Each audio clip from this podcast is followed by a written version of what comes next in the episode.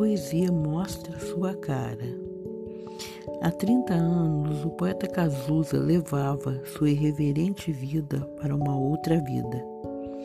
Viveu à sua maneira e, obviamente, não cabe julgar atitudes. Cabem a música, o poetar, a emoção que não acaba e vira amor.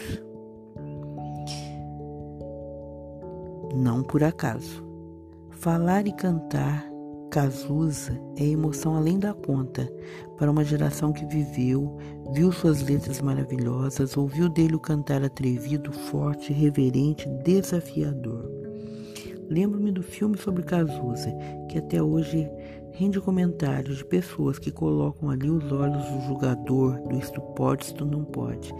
Eu assisti com o olhar da poesia e chorei feito uma boba ao final do filme, obviamente já conhecido.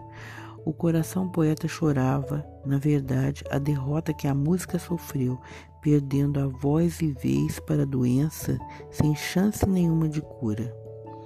O poeta irreverente convocou o país a mostrar sua cara e não viveu para ver a resposta. A doida e doce poesia pediu piedade e reclamou do convite que não chegou. O poeta delirava sobre a beleza, sobre o amor, sobre, sobre e além dos preconceitos. O poeta pede para entrar no mar. É carregado até as ondas em sua debilidade, fruto de suas escolhas irreverentes. Tudo que foi feito em sua breve vida, extremamente tumultuada, ficou ali, gravado nas ondas. O mar o abraçou, o mar o redimiu. O universo já o recebia em outra dimensão, onde não há julgamento, somente a poesia pedindo piedade.